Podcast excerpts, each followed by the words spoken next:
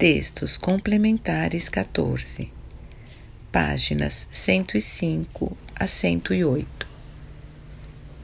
Desejo que você e os povos do mundo pensem com empatia sobre o enorme volume de ressentimento, ódio e angústia provocados pelos atos de uma nação forte, com toda a sua abundante riqueza, armamentos, soldados, marinheiros e aviadores treinados.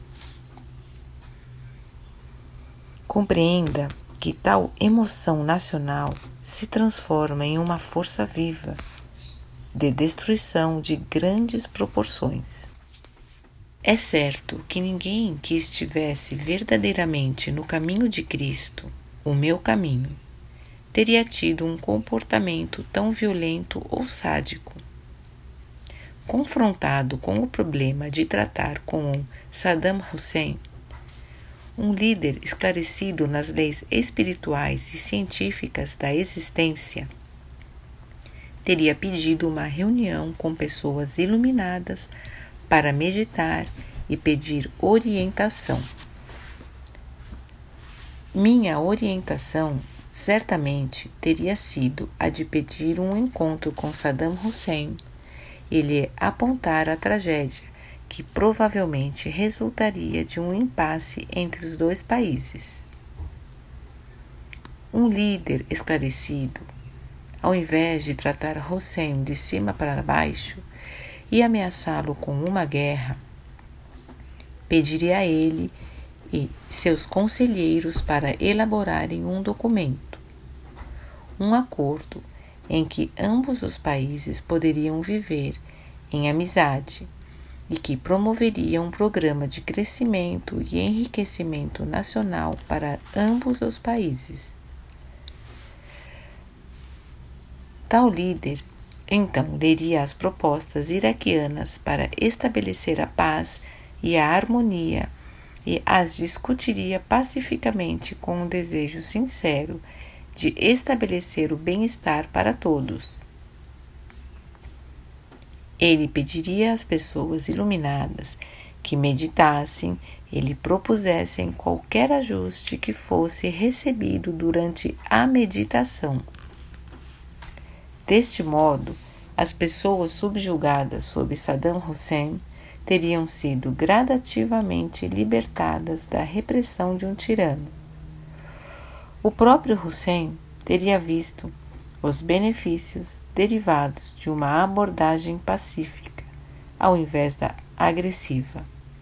Os Estados Árabes teriam ficado impressionados com o êxito do empreendimento, e isto teria feito com que os muçulmanos repensassem sua atual interpretação do Corão.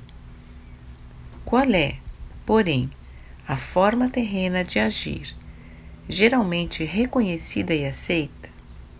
O que é o espírito humano, o ego humano praticado hoje? Considere se pode haver algum benefício duradouro por trás do comportamento descrito a seguir. Uma nação em paz, um povo em paz, já privado das facilidades do comércio normal com outras nações é bombardeado a cada noite. Seus edifícios, construídos com grande esforço e gasto de dinheiro e que ofereciam diversos serviços ao povo, são destruídos. Noite após noite, gente inocente é submetida ao terror das bombas, perguntando-se: onde cairão? Quem será atingido? Seremos encontrados sob os destroços? Perderemos algum membro da família? Morreremos todos? O que fez essa gente para merecer tal suplício, a não ser sujeitar-se à tarefa de tentar viver tão bem quanto possível sob o governo de um tirano a quem os Estados Unidos odiavam?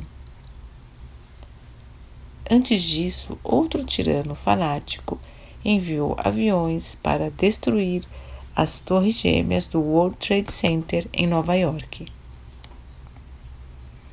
Um grande grito de fúria, raiva e vingança elevou-se do povo americano, uma vez que perderam-se muitas vidas de pessoas queridas naquela destruição.